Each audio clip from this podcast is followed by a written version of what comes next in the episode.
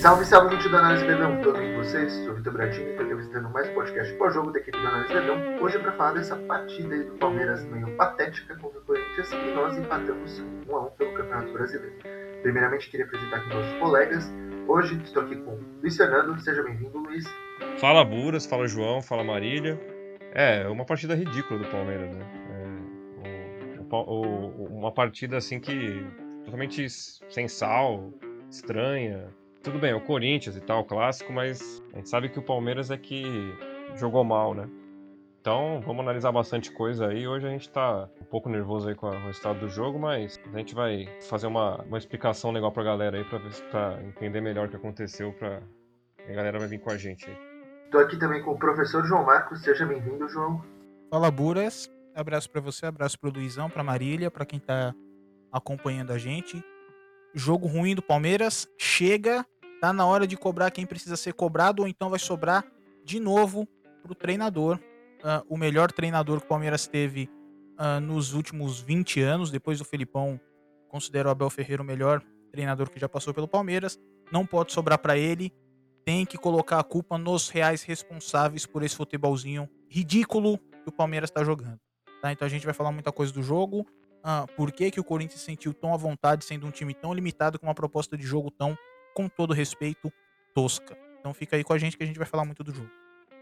E também tô aqui com a Marília Campos. Seja bem-vinda, Marília. E aí, Buras, Luiz, Prof, é uma partida bem ruim do Palmeiras. A gente esperava tá vindo aqui comentar uma vitória em um clássico, é, mas mais do que isso, foi um, um empate que que dá para o Palmeiras garantir a vitória, né? E aí fica é, é uma situação muito ruim para a gente, porque a gente sabe que a gente jogou muito mal. A gente vai comentar bastante sobre o que foi o jogo, a proposta do Palmeiras, mas foi simplesmente ridícula a atuação do Palmeiras. A gente não conseguiu produzir praticamente nada. E é isso, vamos comentar sobre essa partida.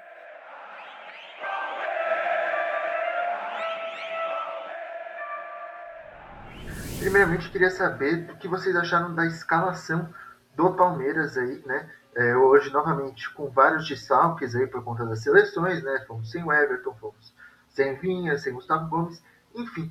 Vocês acharam que a escalação que o Abel Ferreira mandou a campo foi a melhor com o que a gente tinha para enfrentar o Corinthians? Eu respondo, Buras. É... Acho que a melhor escalação é uma palavra muito forte. Eu acho que foi a menos pior, né? E por alguns aspectos que a gente vem falando aqui há bastante tempo, tá? É a falta de reforços, principalmente. Hoje vai ser um dia de novo, e de novo a gente vai cobrar aqui a direção do Palmeiras por não trazer reforços para o Abel Ferreira. Uma vergonha é, o melhor treinador do Palmeiras nos últimos 20 anos é, receber essa estrutura de trabalho, receber esse elenco para trabalhar. Né? É, as pessoas fazem piada e eu não consigo ver a menor graça nisso, que é chamar o Daverson de reforço. Né? É, eu, eu entendo a brincadeira, mas eu acho que não é momento para brincadeira. Tá? Não é reforço. É ridículo pensar que o Palmeiras está oferecendo o Daverson para o melhor treinador que passou no clube nos últimos 20 anos. Tá? Então, Jailson no gol é, era esperado. Eu não colocaria. Já falei que, que acho que encerrou o ciclo do Jailson. Apesar de que o Jailson foi bem no jogo, fez boas defesas, tá? Eu não gosto de algumas posturas do Jailson. Vou falar aqui de forma bem direta. Aquele jogo contra o Botafogo ano passado, que o Palmeiras perde, o Jailson sai do campo dando risada né, não tinha ambiente para sair dando risada, então acho que é um jogador que não tá uh, nem aí com nada. É um jogador que tá acomodado no Palmeiras. Tá? De novo, dando os créditos para ele pelo jogo que ele fez uh, contra o Corinthians. Então teria escalado Vinícius, mas ok, eu entendo a decisão do Abel. Não concordo, mas entendo. Não tem muito o que brigar por conta disso. O restante do time é o que tem para escalar. É simplesmente o que tem para escalar. Né? O Palmeiras está desfalcado, não tem o Vinha que está na na Copa América, terrível Copa América. O Gustavo Gomes também na Copa América. O Gabriel Menino está retornando à seleção e também retornando de lesão, vale lembrar isso, né? Por isso que não jogou. Então tinha que ser Mike na lateral direita, tinha que ser Vitor Luiz na lateral esquerda, tinha que ser Felipe Melo no meio-campo, porque os dois Danilos, o, o, o, nosso Danilo da base, o Danilo Barbosa, estão machucados. O Patrick de Paula também está machucado. Né? Uh, então tinha que ser o Felipe Melo, é o único volante que tem uh, né, para jogar. Sobre a escalação, eu queria fazer assim uma citação sobre algumas coisas que eu tenho visto na internet que eu acho que são terríveis, tá? É, eu acho que o torcedor do Palmeiras precisa começar a se dar o respeito. em algumas coisas. Né? Torcedor do Palmeiras e na internet falar que o Abel tinha que escalar Fabinho no meio-campo no lugar do, do Felipe Melo, não dá para levar a sério com todo respeito. Tá? Não tô aqui pra arranjar briga com ninguém, para arranjar atrito com torcida, mas eu acho que a gente às vezes precisa botar o pezinho no chão. Tá? É um jogador muito jovem, um jogador que ainda está em processo de formação. Ele já mostrou que tem capacidade, mas é capacidade, tá? E daí até atingir todo o potencial dele leva um tempo, tem um processo. Então não é assim do nada de olhar e falar assim: "Ah, vou tirar o Felipe Melo e escalar o Fabinho". Isso não existe. Vamos se dar um pouquinho de respeito, porque de novo, tá sobrando na conta do treinador. Melhor treinador que passou pelo Palmeiras nos últimos 20 anos. E isso eu não vou aceitar, tá? Então os responsáveis por oferecer apenas o Felipe Melo para ser escalado são os diretores que não contratam o diretor que vai no Globo Esporte. Tem aí na internet, só dá um Google. O diretor que vai no Globo Esporte fala que ganhamos seis títulos nos últimos seis anos, então agora o torcedor tem que entender o nosso trabalho porque está entregue a exigência, o que o torcedor exigiu. Né? Tem aí, tem essa fala do Anderson Barros no Globo Esporte, tá bom? Então, não vou colocar a culpa no treinador e não vou cobrar ele por não escalar um jogador que não está formado. Tá? Era essa a escalação.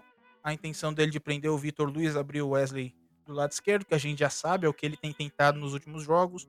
Funcionou contra a Chapecoense, contra o CRB a gente criou muito, é, mas foi eliminado, foi um vexame, e que hoje não deu certo. E a gente vai detalhar esse jogo, explicar o porquê não deu certo. Tá? Não foi questão de postura. O Palmeiras não recuou porque quis e sim porque vacilou, porque alguns jogadores não renderam aquilo que podiam. É, em relação à escalação aí, é... É, a, a, escalação foi, assim, é, eu achei até que ofensiva para os padrões, pelo, pelos jogadores, né, não pela, pelo time em si. Mas é, eu acho que assim a escalação é, não faz muita diferença, assim, sabe? Porque é, o, o, o, Palmeiras está estranho, tem alguma coisa estranha acontecendo no grupo, eu não sei o que aconteceu desde o último jogo. Desde o jogo contra o Corinthians, eu acho que o Palmeiras está muito mal. Aquele jogo do Corinthians lá do Paulista, que a gente ganhou de 2 a 0 é, Então eu acho que a questão aí é. Eu acho que é uma questão de, de psicológica dos jogadores aí, eu não sei o que, que aconteceu. É, só que, cara, não tem mais jeito. A gente não é, nós temos vários problemas aí que a gente se sente elencar aqui. A gente vai ficar aqui há muito tempo, né? Mas eu acho que o elenco do Palmeiras é um dos problemas, sabe? Eu acho que esse elenco é, no passado deu o máximo aí e tal, ganhou a Libertadores, mas a gente não pode se iludir por vitórias, né? Por títulos e tal. É, tem muita falha nesse elenco. Esse ano a gente não, é, não renovou o elenco, né? E eu acho que, assim, tem uma coisa que eu queria que fizessem. Aí, mas a torcida teria que, teria que bancar isso. Que é começar a negociar jogador, cara, porque o técnico não, não pode mandar embora esse técnico. A não ser que ele queira ir embora. Eu acho até que também ele tá. É, tem algumas coisas que ele fala que eu acho que assusta um pouco a gente e tal, de falar que quer ir embora com a família e tal. Até a Mancha Verde falou isso esses dias. Mas ele é o menos culpado nessas situações. Isso, isso não é passar pano. É uma situação que é óbvia a culpa da diretoria, cara. Qualquer um até os torcedores mais cornetas aí que xingam o técnico estão falando isso também, entendeu? Então o Palmeiras tem, não tem elenco, cara. O Palmeiras não tem elenco. O Palmeiras tem um elenco cansado, velho. O Palmeiras tem dois laterais velhos, dois laterais desgastados. É, lateral esquerdo limitado, que é o Vitor Luiz. O Palmeiras é engraçado, né? O Palmeiras ano passado parecia que ia despontar, rivalizar com o Flamengo e tal. É, mas não, o Palmeiras é um time que é, às vezes a gente não entende, cara, a falta de ambição do clube mesmo, sabe? Palmeiras teria que buscar o Flamengo, sabe? Contratar jogador já antes do, do campeonato acabar, essas coisas que até com o Matos acontecia, mas o Matos era exatamente o contrário do Anderson Barros, né? Ele era exagerado pro outro lado. É, a gente ter, teria que re renovar o elenco, né? Eu acho que a escalação é um reflexo do, do elenco que a gente tem. E o elenco parece que está desmotivado, e isso é uma coisa que é, eu, eu tentaria trocar esse elenco, mas é, é complicado, né? É, teria que a gente sabe que quem vai tomar a culpa disso aí vai ser o técnico, né? Infelizmente é assim que funciona no futebol brasileiro, até no futebol mundial aí. Mas é, a escalação acho que reflete bem o, o que, a falta de elenco do Palmeiras. É, acho que a escalação mesmo foi, foi reflexo do, do elenco que a gente tem, como pontuou o Luiz. É, a equipe que foi a campo hoje era a equipe que tinha que ir mesmo, por mais que a gente tenha ressalvas, ah, de não gosto de jogador X, não gosto de jogador Y, é, não tem como a gente simplesmente achar que a base vai entrar e resolver, é, não tem como a gente pular essas etapas, é, os, os, jogadores da base ainda estão é, em crescimento, ainda estão se desenvolvendo, não dá pra gente achar que eles vão entrar e corresponder de uma hora para outra, não dá para queimar as etapas, e, e, é isso, é por isso que a gente bate tanto na tecla de, de contratar jogadores, porque a gente sabe que o, o, o, time que foi a campo hoje era o time que tinha, era, era o melhor que a gente tinha, devido também às lesões, às convocações para a Copa América. Então, o time que foi a campo hoje era o time que tinha que ir mesmo, porque o Abel não tinha muitas opções. E aí é essa questão também de o Palmeiras, por ter vencido títulos ano passado, achou que esse time era competitivo o suficiente para seguir no ano, no ano seguinte. E, e, é, você não precisa se desfazer de todas as peças, mas você precisa reforçar, né? Manter quem rendeu e contratar novas peças para chegar no lugar de, de quem não deu certo, negociar outras, e o Palmeiras fez totalmente o contrário até conseguiu manter as peças, mas algumas peças que simplesmente não rendem, que a gente não pode contar. Uh, teve o retorno aí de jogadores como o Vitor Luiz, uh, o Dudu, claro que aí é uma peça que vai auxiliar muita gente durante o ano, mas o Palmeiras precisa de fato contratar jogadores que cheguem para decidir, para ter um elenco é, de peso, para se reforçar de fato, né? Não tem como a gente achar que vai dar para competir é, em todas as frentes é, com, com o elenco que a gente tem. Já fomos eliminados de uma e a gente não tem muita projeção pelo que o elenco está rendendo agora, pelo que o time está jogando nesse momento. A gente não consegue ter muita projeção de onde o Palmeiras vai chegar e vai estar no final do ano um final de ano que a gente vai ter um ano que a gente vai ter muitos jogos, a gente sabe que a gente vai ter que lidar com lesões. Uh, os jogadores da seleção vão ficar mais da metade, não, metade, né, do, do campeonato brasileiro é, fora, os que serão convocados, então é, é, é, esse time aí que a gente vai, vai ter para o restante da temporada. E acho que é isso que o torcedor tem que entender. Que a gente criticar uh, alguns jogadores é simplesmente pelo fato de que o Palmeiras não contratou e não se reforçou onde precisava. E a gente pontua sempre também que o achar que o Palmeiras não contratou não é deixar de lado uh, os erros que o Abel tem, que a gente corneta de substituição, de escalação, enfim. É, mas é porque realmente precisa e ele sabe que precisa, como ele já veio várias vezes pedir por contratações, já disse que pediu centroavante é, e outras posições, e ele recebeu apenas uma, um reforço que foi o Danilo, né? Então é muito complicado mesmo, e é por isso que a gente bate tanto na tecla desses que a gente precisa mesmo de reforços.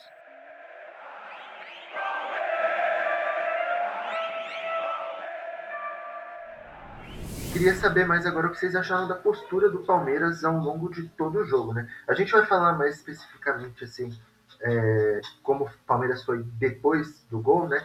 Mas eu queria saber como vocês acharam, um panorama geral, a postura da equipe contra o Corinthians, né? Que é, a gente sabe, uma equipe inferior à do Palmeiras. Ô Buras, pra mim isso é muito fácil de, de explicar. É tático, é técnico e tático. Nenhum time deixa de atacar no jogo porque quer. É técnico e tático. Você encontra dificuldades e você não consegue é, dar sequência no seu jogo né? Então, é, é, eu entendo essa palavra postura, mas eu acho que a gente precisa ter, é, tomar um pouquinho de cuidado com ela. Porque senão parece que foi intencional. Que o Palmeiras, que o Abel, que os jogadores olharam e falaram assim, pô, vamos, vamos abrir mão de jogar agora porque abrimos, a, a, abrimos o placar, fizemos 1 a 0 Isso não existe, né? É, enfim, eu tô tentando não, não atropelar as coisas, porque a gente vai falar daquilo que aconteceu é, depois do gol né? Mas os primeiros 10, 15 minutos de jogo, e a gente abriu o placar muito cedo, a gente tinha uma estratégia muito clara. Muito clara, né? Que era uh, fechar o centro do campo, oferecer o lado pro Corinthians e no lado fazer uma zona de pressão. O porquê disso? Pela forma como o Corinthians joga, né? Uh, o, o Silvinho, que deu uma entrevista na apresentação dele falando que é especialista em linha de quatro, tanto para atacar quanto para defender, né? É, isso fica muito claro assistindo o jogo, observando o jogo. Que o Corinthians sai naquilo que eles chamam de saída sustentada. São os quatro jogadores da linha de defesa enfileirados, os laterais não sobem, eles não empurram a defesa adversária, eles não tentam enquadrar o adversário contra o próprio gol. Então eles ficam lado a lado, tocando bola, tentando atrair o adversário. E nesse momento que atrai o adversário, uh, a intenção do Corinthians é colocar a bola no lateral. Por que no lateral? Porque é uma saída mais segura. Se o lateral erra o passe, uh, o meio não está aberto para tomar contra-ataque. É... E a ideia desse lateral é prender a bola e esperar o ponto aproximar. Quando o ponto aproximar, joga a bola no ponto, o ponto prende a bola, faz uma parede para infiltração do volante ou para ultrapassagem do próprio lateral. Tá? Esse é o modelo de jogo clássico do Corinthians dos últimos 10 anos, né? principalmente com Tite e Carilli. Foi assim que um monte de volante é, de qualidade questionável se consagrou. Né? Paulinho, Elias, Jusilei, Bruno Henrique. Né? Foi nesse estilo de jogo. E o Silvinho está repetindo o estilo de jogo no Corinthians. Não é? Uh, não é difícil marcar isso. O Cuca fez isso brilhantemente em 2016. Duas vezes, inclusive, né? A saída do Tite para a seleção, o Tite saiu carimbado. Foi a vitória de 1 a 0 no Allianz Parque, é, no Campeonato Brasileiro de 2016. E o Cuca fez isso brilhantemente. Fecha o meio, oferece o lado, quando a bola chega no lado, faz uma zona de pressão, tá? É uma saída, com todo respeito, é, medíocre, tá? É comum, é mediana. Em muitos momentos do jogo a gente enxerga o Corinthians ah, com a bola no volante, no primeiro volante, no caso, o Gabriel, né? E atrás do Gabriel, a linha de quatro formada, ou seja, o Corinthians estava deixando de fora do jogo quatro jogadores, né? atacava em inferioridade numérica. Por isso que eu disse, é um modelo de jogo, com todo respeito, tosco. Porque é um modelo de jogo que não busca atacar com força. Né? Todo mundo que acompanha o podcast e as lives sabe que uh, eu não sou muito fã desse negócio de sair atacando de qualquer jeito. Né? Você tem que atacar com segurança. Agora, o que o Corinthians faz não é segurança. É, é, é chega a ser exagerado o conservadorismo uh, de como o Tite ataca, de como o Silvinho ataca, o Carilli ataca uh, e etc. Enfim. Então eu queria ressaltar isso. Foi do jogo. Com esse desenho do Corinthians formado, com esse modelo de jogo do Corinthians formado, aí depois do gol a gente tem um outro cenário que a gente vai explicar melhor. Mas eu queria ressaltar isso. O time não recua porque quer, recua porque encontra dificuldades. É técnico e tático o problema. É, é realmente, é, é técnico e tático, e assim, é, o, o prof lembrou aí do Cuca, como ele marcava esse time do Corinthians, né, da, do auge ali da linha sustentada, do Fagner saindo, é, fazendo a saída ali, é, e assim, é como ele falou, é, é um sistema de jogo, e aí cada um faz o que quer, né, é um sistema de jogo conservador, né, sistema de jogo que o próprio nome está dizendo, né, a, a defesa fica bem sustentada ali. Mas assim, tem outra coisa aí que é o time do Corinthians que jogou hoje, né? Você fazer isso com tudo, tudo ali treinado dia a dia, automatizado, com o Tite já há um tempo, é uma coisa. Com jogadores da qualidade que o Corinthians tinha antigamente, o Fagner com cinco, com cinco anos a menos, é, o Fábio Santos com cinco anos a menos, é, alguns jogadores ali, apesar de eles não terem estourado, né? Depois que Paulinho não virou um jogador assim, bem mais ou menos na Europa, é, o próprio Bruno Henrique que jogou aqui. É, tinha uma, tinha, mas tinha uma base ali que, pô, era difícil jogar contra o Corinthians justamente por causa da, da qualidade do time, que estava bem melhor do que hoje, né? Mas é, é como o professor falou, é, é fácil, sabe? Hoje eu acho que o time poderia ter uma postura mais ativa ali, fazer aquela zona de pressão, mas é também tem aquela coisa do jogo, né? Eu acho que eu até entendi a proposta e tal, mas é, tem as explicações táticas, tem as explicações técnicas, mas é, é, tem, tem, o psicológico também dos jogadores que eu acho que eu acho que os jogadores estão sem moral ou então é algum outro problema aí que se a gente for falar aqui a gente vai acabar sendo leviano e não é nossa intenção, né? É, eu acredito que pode ter pesado muito sim essa questão psicológica. O Palmeiras estava jogando dentro de casa para um adversário que é, é, o seu maior rival, você não perde há bastante tempo, é a questão de você querer sustentar né, essa, é, essas vitórias por, por mais tempo, isso pode, claro, ter pesado, mas a postura do Palmeiras, assim, é que o gol saiu muito cedo, então teve pouco jogo uh, antes de sair o gol. Mas o Palmeiras parecia que ia ser mais agressivo. Eu esperava um Corinthians até um pouco mais retrancado, né? Porque o Palmeiras a gente sabe da dificuldade que tem para propor o jogo. Vimos contra uh, o CRB a dificuldade que nós tivemos depois que o CRB marcou o gol.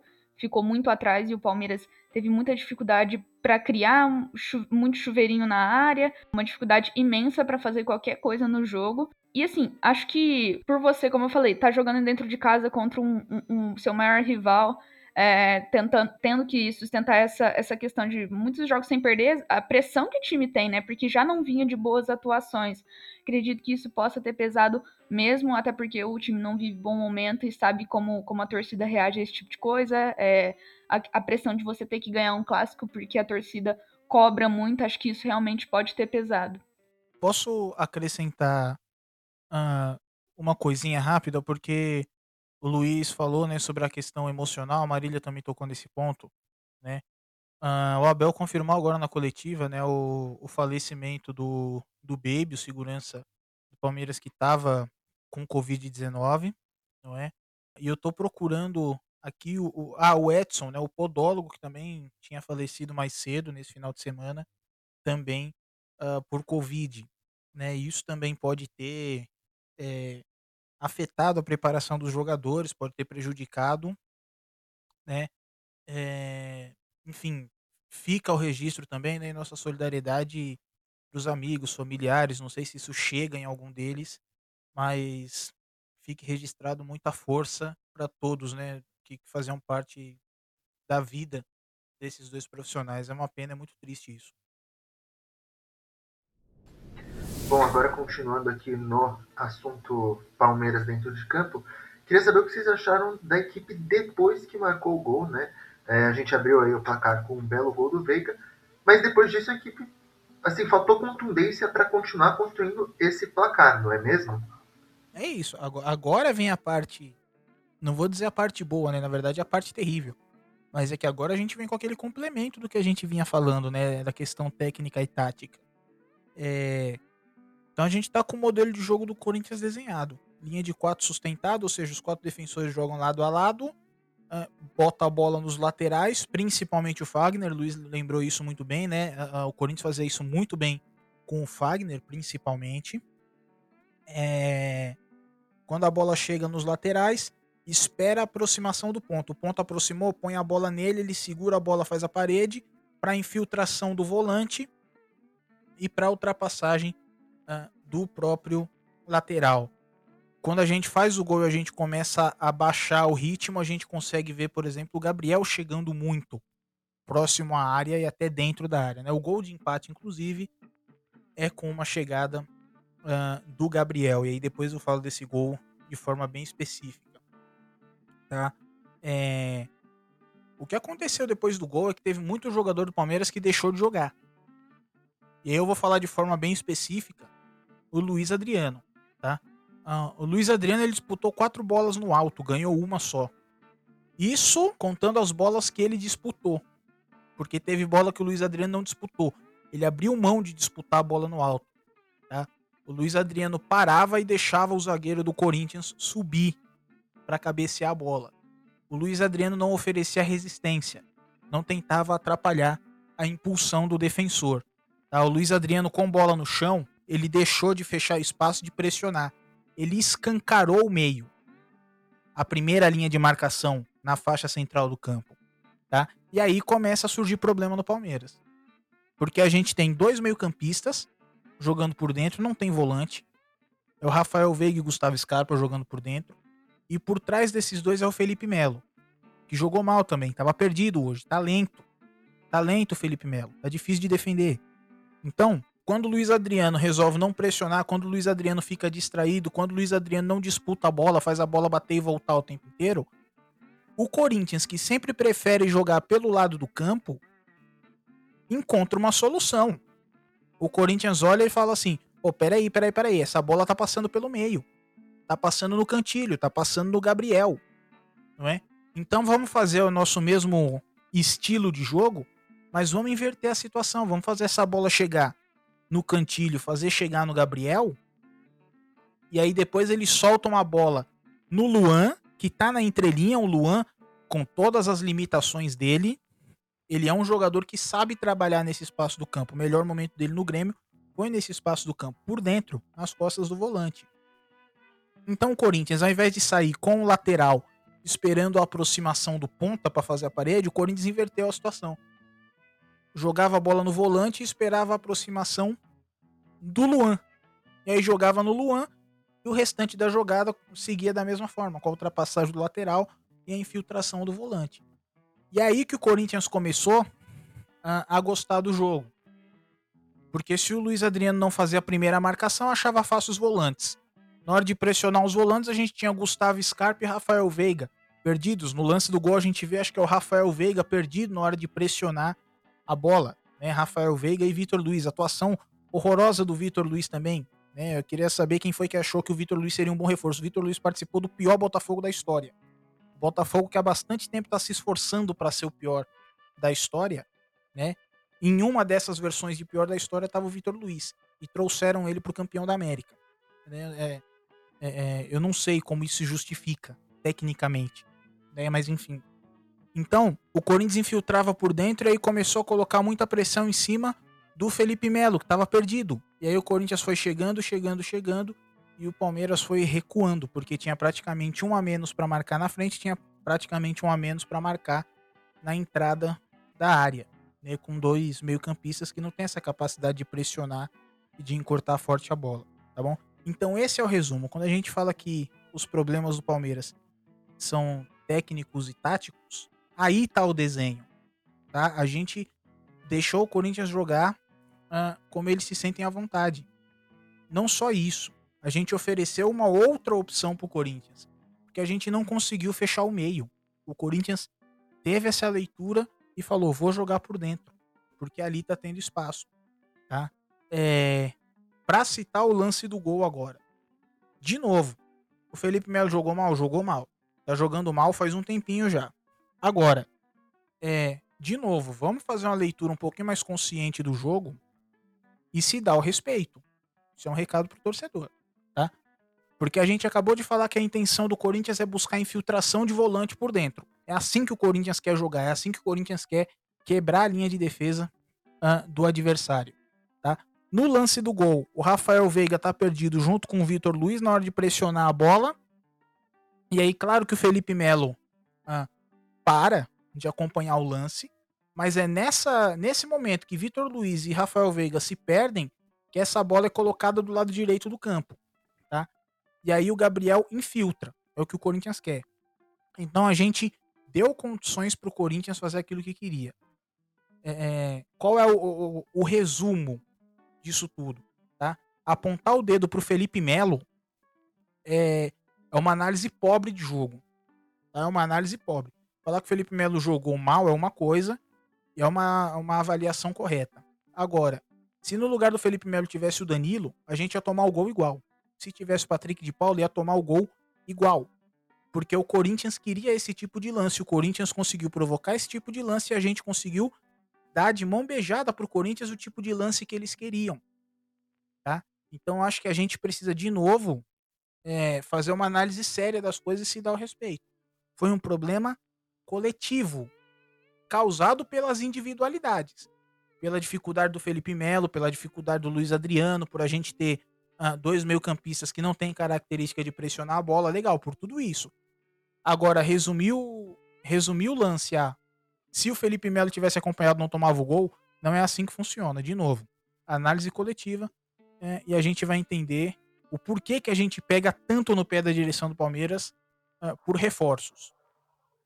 É, o, prof explicou bem as, as situações aí. É, o, eu acho que assim, é, tem, tem a questão a questão aí do a questão do Felipe Melo é uma questão que eu queria tocar um, um, nesse ponto assim porque assim o Felipe Melo, eu acho que é, é um jogador que a gente é, claramente já não, não tem mais muita utilidade nesse elenco tal, e, e é bem o que, o que o João falou. É, o Palmeiras, tudo que a gente vê hoje é, é, consequência das escolhas da diretoria, entendeu? Essas escolhas idiotas que a, que a diretoria fez, desculpe o termo, de cara, de que não tem o mínimo sentido que a diretoria fez de não, de não reforçar o elenco, sabe? É, é, ou é uma contenção de gastos ali por ou é alguma politicagem lá dentro, que eu lembro que quando o, Anderson Paulo foi contratado, tiveram dois diretores que disseram não ao Palmeiras.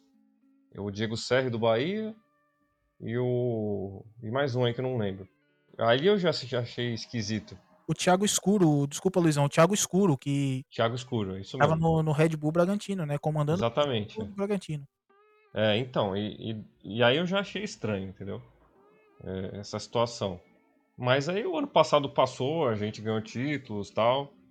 Aí a gente meio que esqueceu isso, óbvio, né? A gente, a gente é torcedor, a gente também não tem que agir 100% com raci- racionalidade. É, vai ter alguns momentos que a gente vai agir com emoção. Então a gente comemorou o título e tal. Mas é, acho que come- o planejamento do Palmeiras é, do ano passado já tá batendo nesse ano, entendeu? Já tá dando consequência nesse ano. E a questão aí do Felipe Melo é, é cara, é, a gente, assim, o Felipe Melo é um cara que, que, que já tem 37 anos e, é, e você teria que ter um reserva imediato, tem ter o Danilo e tal, tem o Danilo Barbosa, eu acho que até o Abel poderia ter pensado nisso e tal, mas assim, é, a gente tem, não adianta, cara, a gente não pode ter essa ambição pequena de é, a gente tem que disputar com bater com o Flamengo, cara. É, a, a, vida tá dando essa chance pra gente de ser o, o, o, time mais dominante do Brasil, ou o segundo, ou ficar disputando com o Flamengo, entendeu? Que os, o, o, São Paulo tá, tá, tá com problemas financeiros gravíssimos, que não sei porque que a imprensa não fala, vai entender. E o Corinthians, a gente sabe como é que tá a situação, então a gente poderia ser muito mais dominante do que a gente é. E, e assim, e ser dominante no cenário brasileiro não precisa de muito, né? pela situação do país. E outra, é, contratar jogador, você não precisa contratar com é, jogador caro, não precisava gastar os tubos, cara. Você tem um departamento de análise de mercado, você tem um departamento de análise de desempenho. Cara, pro Palmeiras, que é um time que é um. que todo mundo quer jogar hoje em dia, não é igual em 2012, 2011, que os caras não queriam jogar aqui. É, não é difícil, cara. É, não é difícil você achar jogador bom, sabe? O futebol brasileiro, apesar de, de não ser o mesmo que já foi, a gente tem jogador aí jogando em time pequeno que a gente vê, cara, como é que esse cara tem time pequeno? É, eu acho que a captação aí do, do, Palmeiras nesse ano de jogador, acho que tinha que ser muito mais utilizada. Eu eu até acredito que lá dentro do Palmeiras tem estão observando. Só que, cara, o diretor realmente não dá as caras, não, não, contrata. Não sei se é alguma limitação lá do clube, que o clube tá, tá atrapalhando, se é uma limitação dele como profissional, eu não sei. É, mas é estranho, é, é uma situação muito estranha. É, a situação é, se desemboca exatamente no que a gente está falando, né? É, o, Palmeiras poderia, tudo bem, a gente não pode ficar colocando só nas costas do elenco, do, da, da má formação do elenco. Eu acho que o Palmeiras poderia ter uma postura é, mais ativa ali, mas é uma escolha também do Abel, a gente também tem que ver isso aí, né? É, mas é exatamente isso, cara. A gente tem um time que. um elenco e um time que. que você vê que dava, dava pra fazer mais, entendeu? Então a gente fica pensando nisso, sabe? É, claro que hoje a situação, mesmo com esse time, poderia ter sido melhor, mas, cara, é, é desgaste, sabe? É desgaste. Palmeiras poderia ser muito mais ativo no mercado. É uma coisa que me assusta às vezes, sabe? A falta de ambição do, do Palmeiras. E, como eu falei, desemboca no elenco, desemboca, desemboca no, na, na, partida de hoje, na partida de quarta. É, eu acho que a, a, falta de. A, além da falta de, de, contundência aí, o, que o, o professor até trouxe um, uma coisa importante que eu vi também, que teve, tiveram dois funcionários palmeirenses que faleceram por causa da Covid. Talvez isso tenha também batido aí nos jogadores e tal. Mas é isso, eu acho que é uma série de. É, é, parece que é um castelo de cartas que vai caindo, né? Isso é uma sensação que a gente não queria ter de novo, mas eu acho que tá parecendo que vai ter mais consequências essas escolhas que o Palmeiras faz. Exato, e acho que se tem algo positivo que a gente tem que citar hoje é o, fato, é o fato do Veiga ter feito o gol, porque é, nos últimos jogos a gente teve pouca eficiência e pontaria, e hoje no primeiro lance que a gente chegou logo no início do jogo, é, o Veiga foi feliz na finalização e conseguiu fazer, porque depois do jogo o Palmeiras simplesmente não fez nada, né? É, o Corinthians veio, deu, cedeu o campo para o Corinthians, Palmeiras também com dificuldades na marcação, né? O Felipe Melo que é, a gente sabe da, das limitações que ele já tem tido físicas. É, o, a escalação foi bem ofensiva, né? Com o Veiga e Scarpa jogando com apenas um volante. É, e aí o Felipe Melo ficou é, mais sobrecarregado, tendo que marcar. E aí a gente viu que de fato a gente tem é, limitações. Uh, e por isso o Palmeiras acabou não conseguindo fazer nada no restante do primeiro tempo e nem no segundo, né? O Corinthians veio para cima precisando do empate, marcou o gol Uh, e depois o Palmeiras até tentou né, dar um respiro na partida, ir para cima, mas para propor o jogo, o Palmeiras teve grandes dificuldades, assim como já foi em outros jogos, né? Uma situação que a gente já tem visto nos últimos jogos aí contra o CRB, quando precisou marcar o gol, o Palmeiras teve muitas dificuldades. E, e é por isso mesmo que a gente bate tanto na tecla de que o Palmeiras precisa contratar. É, como o Luiz falou, não precisa você desembolsar tanto dinheiro, você é, desembolsar milhões claro, é, é, é necessário você ter saúde financeira. É muito bom que essa diretoria faça isso, mas você precisa ter criatividade no mercado para ir atrás de peças que você consiga reforçar o seu elenco. O treinador tá aí, a gente sabe que o Abel, é, como o prof já tinha citado, é o treinador, um dos melhores que já passou pelo Palmeiras nos últimos anos. É, e o, o, treinador pedindo reforços e o Palmeiras conseguiu atender a apenas um. E, e não, não é normal. O Anderson Barros né, tinha dado uma entrevista dizendo que ah, o treinador pediu, nós não conseguimos trazer, atender a esse pedido, é normal. Não, é, para mim não é normal. Você tem um time extremamente competitivo, um time que é, é, precisa de reforços, não é porque, como eu já tinha dito, não é porque você ganhou títulos que você não precisa se reforçar, é, você não precisa ter um elenco é mais, mais competitivo, né? E o Abel hoje, até para fazer mudanças, né? Entrou o William, entrou o Breno Lopes, o Marcos Rocha era quem tinha mesmo para entrar para mudar uma partida e por conta de tantos desfalques que a gente também tem, é, você não tem muito quem entrar para mudar de fato o jogo, né? E mesmo com os, com os atletas que voltaram, como Vitor Luiz e Daverson, a gente sabe que não, é, não são atletas por a gente já conhecer, não são atletas que vão de fato mudar uma partida e, e, não são de fato reforços que a gente tanto queria, né? E é por isso que a gente cobra tanta diretoria para que contrate, seja criativa, prezando sempre pela saúde financeira. Não, não tem como você contratar, manter a saúde financeira, mas sendo criativo na, na hora de contratar. E é isso que a gente pede para a diretoria. Não precisa desembolsar dinheiro que não tem. Mas realmente a partida do Palmeiras depois é, foi, foi bem ruim se defendendo e não teve muito o que fazer. E é por isso que a gente lamenta tanto pelo, pelo empate, porque a gente sabe que dava para vencer o Corinthians dentro de casa. O Palmeiras simplesmente abdicou de jogar uh, não conseguiu, foi recuando e, e dava para ter feito muito mais, sobretudo no primeiro tempo, logo depois de a gente ter marcado o gol, né? Ô, ô Buras, posso acrescentar só mais, mais duas coisinhas? É, bem rápidas, tá? É, assim, é, pegando alguns comentários que o Luiz e que a Marília fizeram, tá? Essa questão do elenco, de novo, eu não sei como que, que é feito o planejamento dentro do Palmeiras, tá? Mas me parece muito óbvio é, que alguns jogadores é, envelheceram nesse time, tá? Tem uma piada que as pessoas estão fazendo por aí na internet que é o seguinte, pô, voltamos para 2017, porque o elenco do Palmeiras, você olha, tem Daverson, Felipe Melo, William, Vitor Luiz, Uh, ainda tem Luan. É... Quem mais? Enfim, esse monte de jogador aí que tá no Palmeiras, né? Você olha pro gol, tá o Jailson ainda. Então voltamos para 2017. Então vamos pegar 2017 como ano de referência, tá? É... Já se passaram quatro anos. Então me parece muito óbvio que um time montado em 2017 tá envelhecido. E aí a gente não está fazendo uma relação direta entre queda de rendimento e idade. Né? Porque o Zé Roberto jogou aqui no Palmeiras até acima dos 40. Mas é, não é possível que você vai manter essa equipe do mesmo jeito, sem fazer troca, sem fazer reformulação, sem dar uma chacoalhada nesses jogadores por quatro anos. Né? Então é o mesmo time, envelhecido, rendimento cai, isso é óbvio, né? mas sem é, jogadores de apoio, né? jogadores que sustentem essa queda de rendimento por conta da idade. Então, sinceramente, eu não consigo entender é, como quem faz o planejamento do Palmeiras não pensou nisso. E a segunda coisa é, com relação às negociações, que a Marília falou muito bem. Né? Ninguém está pedindo para o Palmeiras ir lá e gastar aquilo que não tem. Eu acho que isso é sempre muito importante deixar claro. Tá? Porque tem gente na internet que, para defender a direção, vem falando que o Palmeiras vai virar o Cruzeiro. Esquece, não vai virar o Cruzeiro. É sem chance. Isso é terror. Terror barato. Tá? Para virar o Cruzeiro tem que fazer muita lambança para virar o Cruzeiro. Tá? É...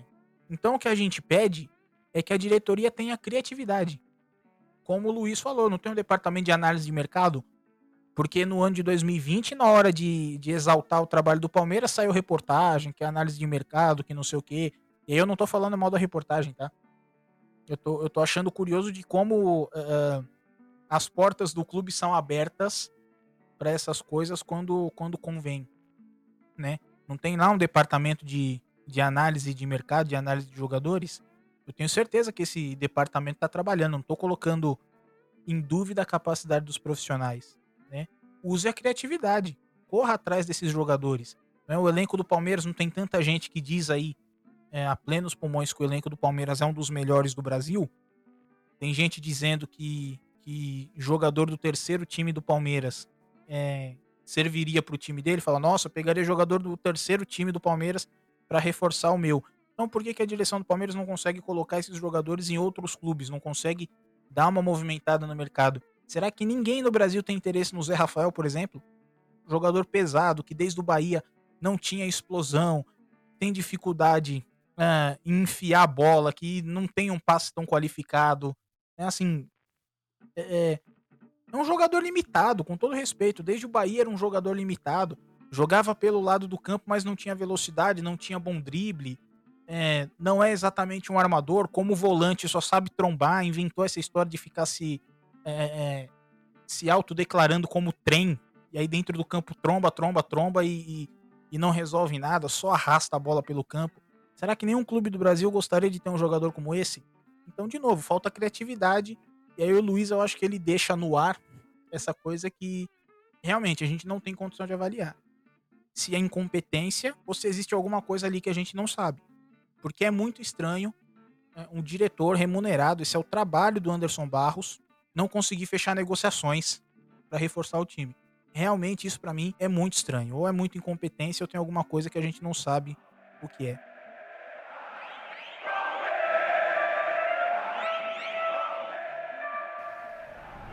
Bom, e para encerrar esse podcast, eu queria saber se vocês, é, como vocês justificam, talvez, né, é, esse problema de falta de criação da equipe, né? Se não me engano, a Marília mencionou isso é, aí em um dos comentários dela, né, que o Palmeiras é muito criticado por não, não ser uma equipe que consegue criar boas oportunidades. É, vocês acham que o Palmeiras tem um elenco para conseguir fazer isso? Olha, Buras, é, eu acho que sim. Eu acho que, o, o, apesar da gente falar do elenco do Palmeiras, eu acho que, é, e aí eu acho que aí é uma opinião minha é, em relação ao Abel. Eu acho que o Abel poderia alternar um pouco, sabe, a, o tipo de, o tipo de, de de domínio de jogo. Eu, eu acho, eu gosto muito do contra-ataque, do ataque rápido. É, eu sou uma pessoa que realmente gosta muito de, desse tipo de, de jogo. Eu gostava do Filipão, é, o Cuca também eu achava bacana, o, a, a, pressão que o time fazia e tal, eu achava legal. Só que assim, eu acho que o Abel, ele, ele tem mais capacidade, talvez pela formação diferente e tal. Não capacidade, acho que capacidade é uma palavra muito forte. Eu acho que ele tem mais condições aí de fazer um time que poderia alternar um pouco a, a posse, fazer um jogo mais de posse ali e tal. Eu acho que ele poderia fazer isso em alguns momentos. É, mas, assim, é a questão do treinador aí, né? Eu não acho nem que seja que, eu, que seja uma coisa que eu acho legal, mas eu acho que ele poderia ter um jogo mais alternado ali, sabe? Acho que em alguns momentos ele fica muito viciado ali na, na no jogo direto, no contra-ataque. Os jogadores são muito bem preparados para fazer isso a situação do, do, do, time é, é mais essa, sabe? De, de correr, do, de ter o Rony ali na frente, de ter o Luiz Adriano como um, uma, um meia, vai. Vamos dizer que é um falso 9 ali, um meia, para ativar os jogadores rápidos. Acho que com o Dudu esse time vai evoluir demais também. Tem isso também. Acho que até a parte de criação vai, vai evoluir, de o Palmeiras ficar um pouco mais com a bola. O, a falta de criação é mais, mais por isso, entendeu? Acho que o Abel alterna teria que alternar mais uma, uma, um momento de posse e um momento de, de ataque de, de, ataque direto não, mas um ataque rápido, né? Mas eu acho que assim, é, como a gente sempre fala, ele é o menos culpado, mas a gente também não pode falar que ele também não tem culpa de algumas coisas, né? A situação para mim é essa. Eu acho que a criação passa muito por esse tipo de coisa, entendeu? Eu acho que hoje, por exemplo, o Palmeiras poderia dominar um jogo como, contra um time fraco, como esse do, como esse do Corinthians, né? É, eu entendo a estratégia dele, eu entendo que ele queria é, fazer algumas pressões localizadas ali para recuperar rápido e tal, mas eu acho que ele poderia ser mais ter mais posse. É claro que hoje ele não poderia fazer isso, né? Porque é, o Palmeiras está não, é, não nesse momento difícil de depois de uma eliminação que o Palmeiras mudaria, mudaria seu estilo de jogo, mas eu acho que pro, ao resto, no restante da temporada eu acho que ele poderia apostar mais um pouco nisso, né? E eu acho que a gente cai nas peças de novo, né? Eu acho que o Palmeiras também não tem muitas peças para fazer esse tipo de jogo. Eu até acho que ele poderia fazer com o que ele tem, mas eu acho que tal, talvez não seja. É, ele não consiga fazer justamente por causa das peças, né? Acho que o Palmeiras precisa de um meio ali, mas que segure um pouco mais a bola, que colhe um pouco ali é, os setores. É... Mas isso é uma questão, de, novamente, da diretoria, né? Achar alguém ali. Porque o Luiz Adriano às vezes faz muito esse papel, entendeu? O Luiz Adriano vai muito para fora. Eu acho que isso atrapalha um pouco ele ficar na área um pouco também. É claro que é a característica dele. Não pode também ficar dando uma de, de reclamar de uma característica de um jogador, né?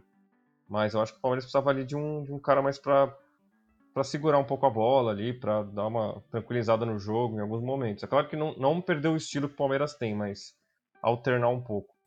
Bom, eu também acho que o Palmeiras tem totais condições de ter um time mais propositivo, mais criativo. Acho que tem sim peças. Claro que a gente é, a gente quer contratação. Se a gente pudesse, essa diretoria do Palmeiras contratasse, a gente teria muito mais opções, claro, para fazer isso. Mas eu acho que o time do Palmeiras tem condições. Esse que tá aí, esse time do Palmeiras atual, tem sim condições de, de propor mais o jogo. Mas aí entra na questão que o Luiz falou, que é, você vai mudar o, um esquema de jogo que os jogadores do Palmeiras já estão mais habituados dessa questão de, de contra-ataques é, você jogar com, com pontas agora, né? Como você como tá, tá, fazendo, mas durante muito tempo a gente jogou com o Rony e o Luiz Adriano é, como centroavantes, né? Que foi um modelo de jogo que potencializou o Rony.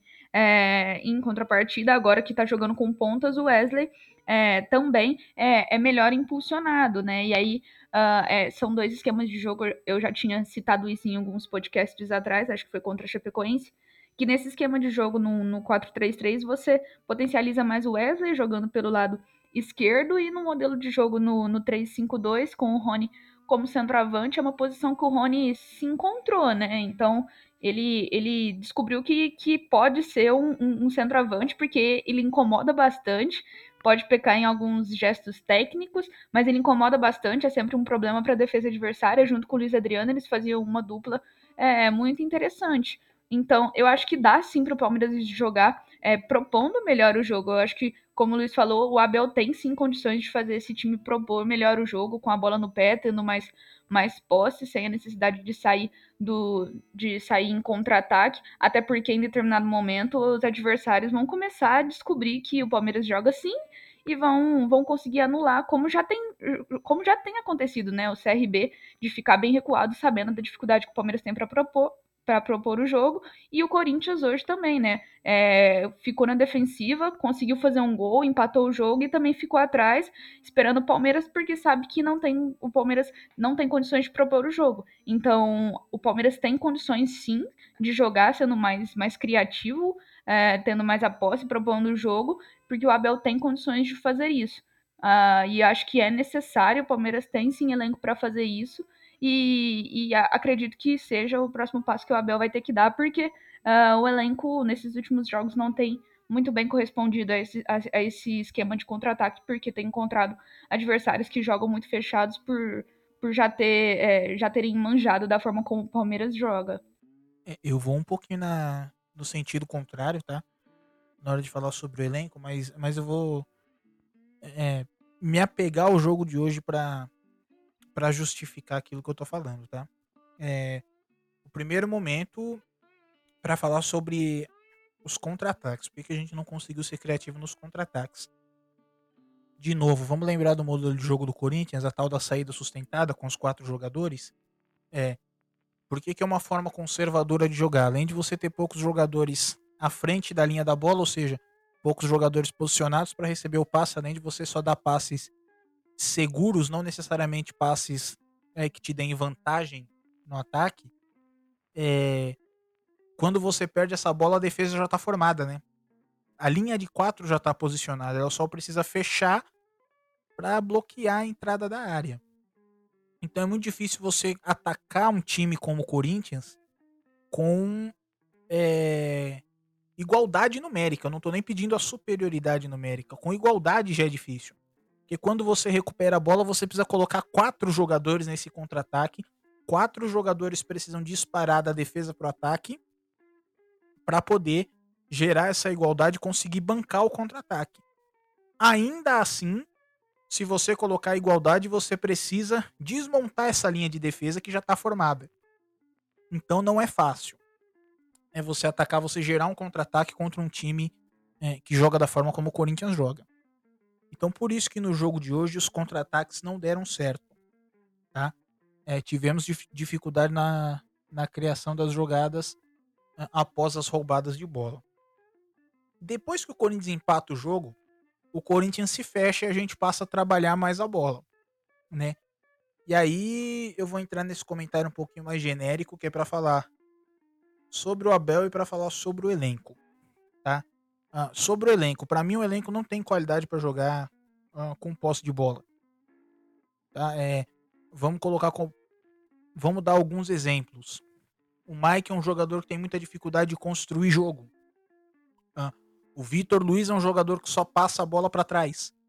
Isso é, é, é, estatístico. Os mapas dele de passe a gente consegue perceber uh, isso. Uh, os dois zagueiros são bons para construir jogo, mas no meio-campo a gente olha, por exemplo, o Felipe Melo que tá aprendendo muito a bola, talento, de novo. É, Gustavo Scarpa. O Gustavo Scarpa hoje com o Corinthians fechado, Gustavo Scarpa jogando do lado direito, é um jogador muito limitado. Ele só tem a perna esquerda para usar. Ele domina a bola e puxa para dentro. Ele telegrafa todas as jogadas dele, né? E a gente tava com dois meias canhotos. Ah, coloca um meia destro. Não tem meia destro para colocar. Né? Tanto que quando o Breno Lopes entrou, o Breno Lopes passa a alternar com o Gustavo Scarpa, justamente para colocar um destro ali naquele espaço do campo, né? Para tentar jogar dos dois lados, por fora e por dentro. Porque o Gustavo Scarpa só conseguia jogar por dentro, não é? Além de só conseguir jogar por dentro, é um jogador que toma muita decisão errada, não é? Então recebe a bola ah, e às vezes ele tenta dar passe de primeira e o passe é, ele tá desequilibrado no campo, bate errado na bola, ele não enxerga onde ele tá passando, aí ele coloca a bola no pé do adversário. É, é enfim. É, para trabalhar com posse de bola, acho que o Luiz falou uma coisa que é importante também. O Luiz Adriano.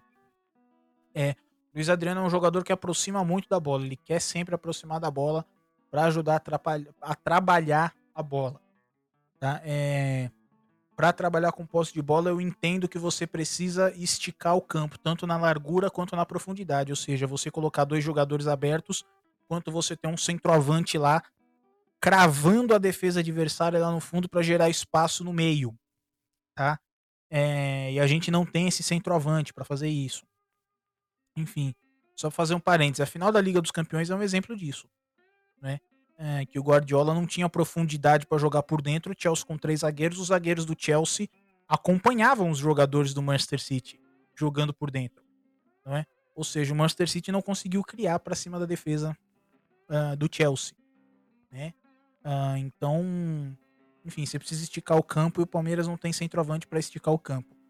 É, essa é a questão do elenco. Além disso, o elenco eu acho que é um elenco desequilibrado, é um elenco torto que, como a Marília falou muito bem, é, se você joga de maneira A, você tira o melhor de um jogador e tira e, e, e, e subaproveita o outro. Se você joga de maneira B, você tira o melhor do outro, mas subaproveita o jogador 1. Então é, é, é muito complicado. O elenco é desequilibrado e o cobertor é curto. A questão do Abel, eu acho muito complicado falar porque vai entrar numa questão de opinião tá? É, que eu já falei várias vezes também, eu me sinto muito à vontade para falar sobre aquilo que eu penso, tá? De jogo de futebol. Eu não gosto de time que faz compensação no campo. Compensação é um conceito de jogo de futebol existe, mas é um conceito que, na minha visão, mais complica o jogo do que ajuda. Tá? O que é a compensação. O Palmeiras está saindo num 4-3-3. E nesse 4-3-3, o lateral sobe, aí o lateral direito sobe, o lateral esquerdo fecha, alguém precisa largar o campo do lado esquerdo. Quem alarga o campo? Wesley.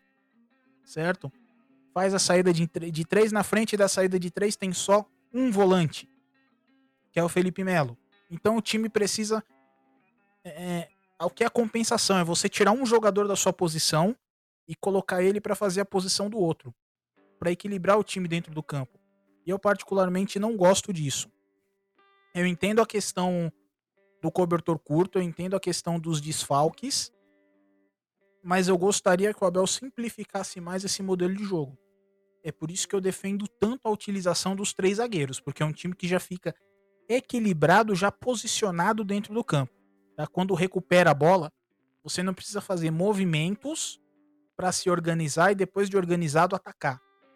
Tá? Você já está organizado quando você recupera a bola. Então, recupera a bola e ataca.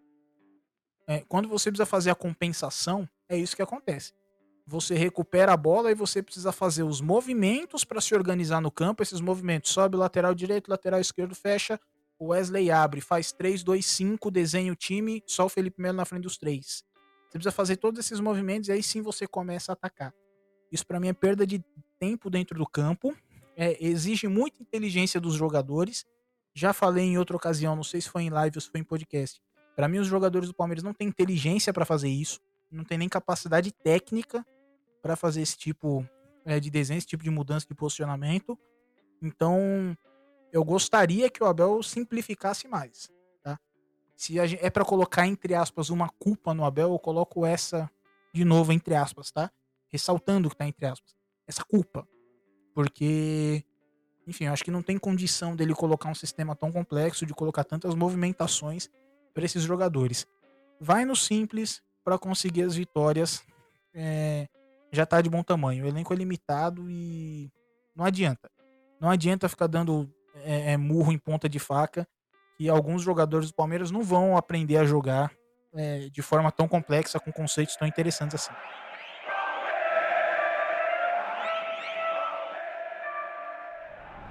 Bom, ouvinte da Análise Verdão, por hoje é só. Falamos aí tudo sobre esse empate nessa partida fraca do Palmeiras contra o Corinthians.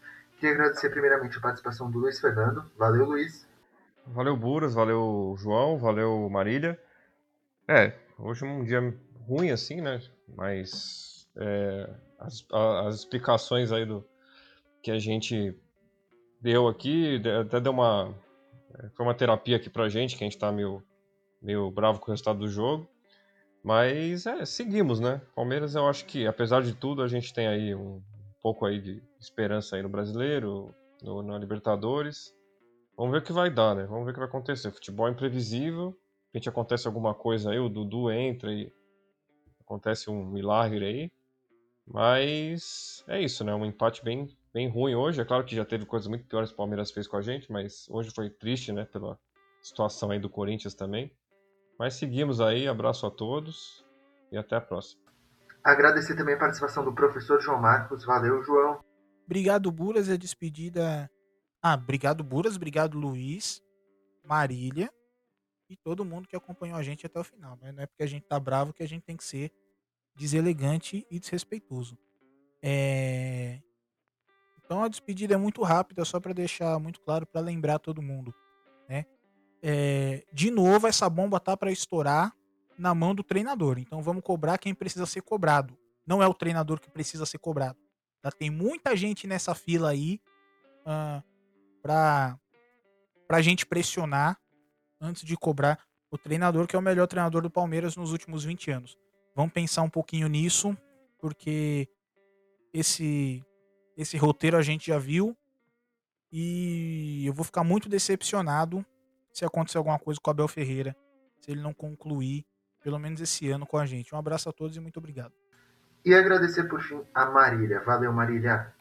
Valeu, Buras, Luiz, prof, a todo mundo que ouviu a gente, né? A gente tá bravo aqui por causa desse, desse empate que a gente sabe que dava para ter saído com a vitória, né? O Palmeiras, é, nesse início do Brasileirão, é, começa, começa até que meio mal, porque a gente acha que pensava, projetava uma vitória hoje, porque a gente sabia que dava para ganhar pela qualidade técnica do adversário, apesar de ser um clássico, é sempre difícil, tem sempre uma questão psicológica por cima, mas é, deu pra gente citar bastante coisa aqui, dar uma também desabafada do que a gente precisava falar. E é isso, como vou pontuar a mesma coisa que o prof, porque é, a gente precisa cobrar quem de fato é, tem que ser cobrado, né? A culpa, o Abel tem as suas culpas sim, a gente sempre pontua também, mas é, a maior culpa não é dele, e é importante que, que as pessoas saibam e se atentem a isso, os torcedores precisam cobrar quem de fato merece ser cobrado, né? Para que o Palmeiras é, tenha sucesso, consiga ter mais uma temporada vitoriosa, a gente precisa